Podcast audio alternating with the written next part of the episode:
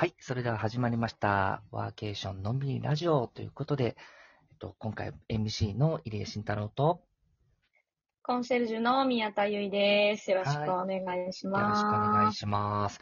では、今日のテーマなんですけれども、えっ、と、行ってみたいところということで、もうざっくばらんに行ってみたいところについて語ろうというふうな、えっ、と、コーナーになってますけれども、宮田さんどうですか？なんか、行ってみたいところ、かワーケーション行ってみたいところみたいな。めちゃくちゃあるんですけど、うん。え一個は、やっぱ長崎にもう一回行きたい。長崎。おー、それは何ですか、私なんか、まあ、以前、お仕事で長崎に結構通ってたことがあったんですけど、うんうん。やっぱ長崎は、私が、まあ、県内で、こう、思い出の、まあ、仕事してた思い出の地っていうのも、傾斜の聖地うんうん。の一つでもあるっていうところがあるので、うん今年はやっぱ長崎ちょっと行きたいなって思ってるのは、うん。まあ、ダントツ1位ですかね。ダントツ1。おー。ダントツですね。なるほど。じゃあ、ハフの際に泊まって、あわよくは。高速船に乗って五島まで行って、そうです。ああ、いいですね。ちなみに、じゃあ、2番手、3番手とかってあるんですか？えー、2番手、3番手は、うーん、北海道ですかね、やっぱり。ああ、北海道。うん。やっぱね、あの、顧問のうん、代表、あの、えあの、ワーケーションの顧問の、はい、はい仲間さんがいらっしゃゃるっていうことで。理あ、理事か。ごめんなさ理い。理事のはい。仲間さんがいらっしゃるっていうことで、うん。ちょっとい皆さんにお会いしたいなっていうのと、やっぱちょっと北海道もワーケーションうん。ね、結構いろいろ、あの、素敵な取り組みされてるなっていうのを、まあ、本当にあの、きネットの記事程度で拝見してるのとうん、あとは、やっぱり、あれですかね、美味しいもん食べて、うん。広大な大自然の中、うん。こう、ストレス発散したい、みたいなところですかね。なるほどですね。確かに、うん。僕も札幌がやっぱり最初にあの仕事とかいろいろ絡んでて、あのーうんやっぱりその、じゃあ札幌の方々と、まあいろいろこう、つながってみたいなのって2014年、5年ぐらいには本当にドピークでやってたりしてたんで、なんかそういう意味で7年は、前ぐらいか。札幌って、うん、すごいいいとこだし、あのー釧路とかも結構北海道はね、いいですよ。富良野とか釧路とか。あとは、へー。うん、結構ね、道東とかの方がも盛り上がってる感じがありますよね。あの知床。あ、そうなんですうね。ん。なんで、ただ、あの、北海道距離感間違えたらあれなんですけど、あの、じゃあ、あの、札幌から釧路に行きますってなったら300キロぐらい離れてるので、普通に富山から、あの、神戸よりも遠いんじゃないかなっていうぐらいの距離感なんで、それ気をつけないと、北海道旅行は火傷すると。なるほど。じゃあちょっと、現地のね、皆さんの情報をちゃんと事前に仕入れて、うん。頭に叩き込んで、うん。プラン考えないと、そうです。うん。移動半端じゃないってことですね半端。じゃないってことです。そうです。これ長崎も意外とね、広いんですよ。ああ、見えて。確かに、私、うん長崎の街中から佐世保行くってなった時に初めて、うん。こんなに遠いのっていう、もちろんバスで行ったんですけどね、はい。こんなに遠いのっていうのが第一印象でしたね。うん。縦に細長いから、南北の移動ってすごい時間かかるんですよね。うーん、なるほど。で、あと長崎県って、あの、長崎市を中心にして地図を見たら、世界観結構変わるんですよ。みんなって日本地図が全体で見て長崎県見るから端っこに見えるんですけど、長崎を中心にして地図を見ると、あの、うん。五島とかがやっぱりすごい近く、なんかね、ちょっと見えたりとかっていう風な感じになるんですよね。なんでそこから中心にこうんうんうんうんうバッて出てるから、うんうんうんうんうん海がうんすごい邪魔で行けないみたいな、うんそんなとこもすごい多かったりするんで、だからなんかうんいろいろ、あ障害物とかもあって遠く見えるんかなと感じるかなっていう気はしますよね。なるほど。えうんちなみに、入江さんどこ行きたいですか？僕ですか？今、あの、今年もね、多分、行きたいって言って行かない可能性の方が高いんですけど、あはの、僕、憧れてる街一個あって、山口県の萩っていうとこなんですよ。い。山口県の萩？萩。はい。へー。萩って何かっていうと、あの、明治維新、幕末の時の、うんあのーいろんな志士、あの、幕末史、いわゆる幕末史と言われて、まあ僕ちょっと歴史好きなんで、そういうなんか、えっ、と、まあ、明治維新を起こそうみたいな人たちの一番最初の土地なんですよ。萩って。へえ。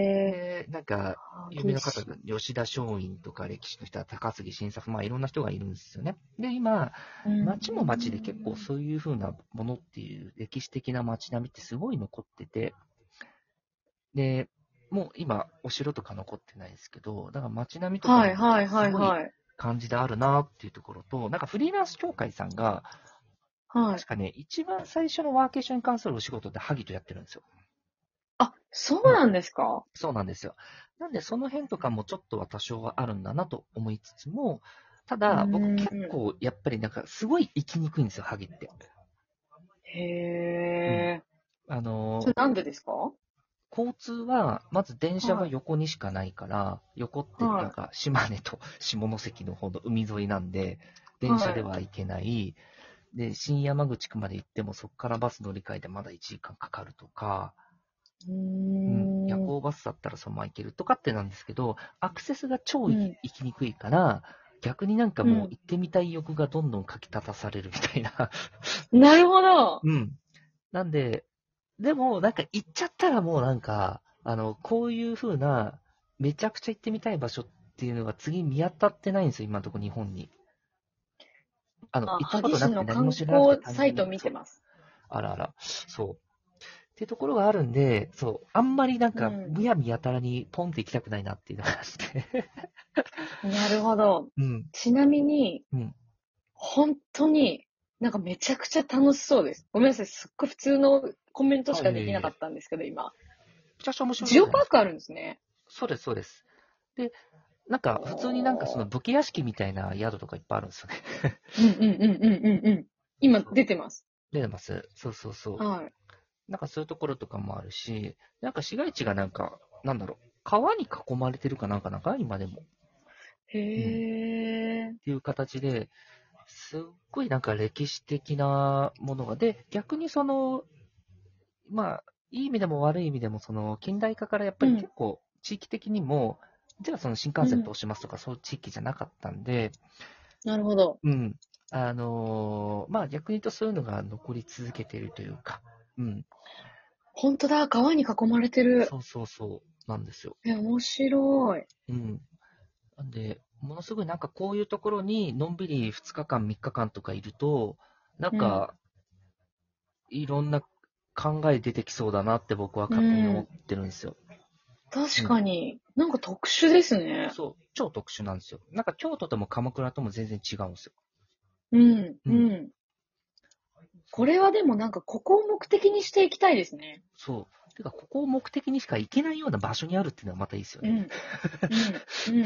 だって山々と川に囲まれて、真ん中に町があって、うん海があってっていう感じですよね。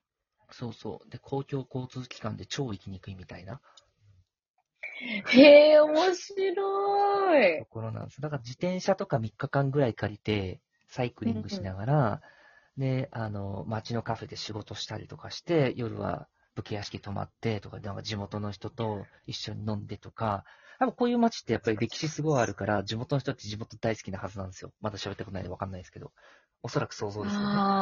うん。コミュニティは確実にあるような地域なんで、うん。でもなんか今ちょっとホテルとかも見てますけど、なんか素敵そうなホテル結構いっぱいありますよ。そうそうそう。うんだから特徴的なのも多くないですか？見ててパッと。うん、うん、うん。へえ。ちなみに他に行きたいところあります？他は、えっとね、うんちょっと意外かもしれないんですけど、うん僕、宮古島行ったことないんですよ。沖縄の。あ、そうなんですか？はい。あの、めちゃくちゃツアーとかも作ってたんですけど、実は行ったことがないっていうのが宮古島で。へえ、でも沖縄にあれ、ね沖、縄本島ですからね。うん。いらっしゃったんですよね。そうそう。なんで、へー宮古島と、あとは、もう一回行ってみたいなというところで、最近結構長らく行けてない場所であるのは、愛媛。うん。愛媛か。は松山とか、まあ、多分こ、うんうんここは今年どっかのタイミングで行こうかなと思ってるんですけど、松山が、うん、やっぱりあそこも結構陸の孤島みたいな地域でもあるので、なるほど。そう。あの、結構思考的には関西に近いんですけど、あの、新幹線と電車乗り継いでも4時間かかるんですよ、軽く。で、高速バスでも6時間めちゃくちゃ時間かかりますはね。いかといって飛行機40分で着いちゃうみたいな感じですけど、飛行機だったら、飛行機まででもない距離だしな、みたいな。なるほど。うん。松山城、松山。そう、道後温泉とかありますね、松山。うんうんうんう。うんん。あ、楽しそそうそう。ここもなんか、で、街結構大きいんですよ。50万人ぐらい、あの、人口あるから、全然金沢よりも人口規模大きいみたいな。う。あ、そうなんですそうねなん。ですよ。だから、ここもなんか独立したコミュニティありそうじゃないですか。こんな、確かこにん。な条件だと。うん。なんか地形がまた、ね、そちょっと変わってるというか、う。うん。山に。でしかもし島がね、いくつかあそうなんでって。うん。そうそう。なんか噂によると、ザ・鉄腕ダッシュのダッシュ島もその辺にあるらしいですよ。え、そうなんですか、あの、噂によると。知らなかった。あの、はい。というか、まあ、検索したら出るんですけどね。あ、そうなんですか？私が検索してなかっただけのパターン。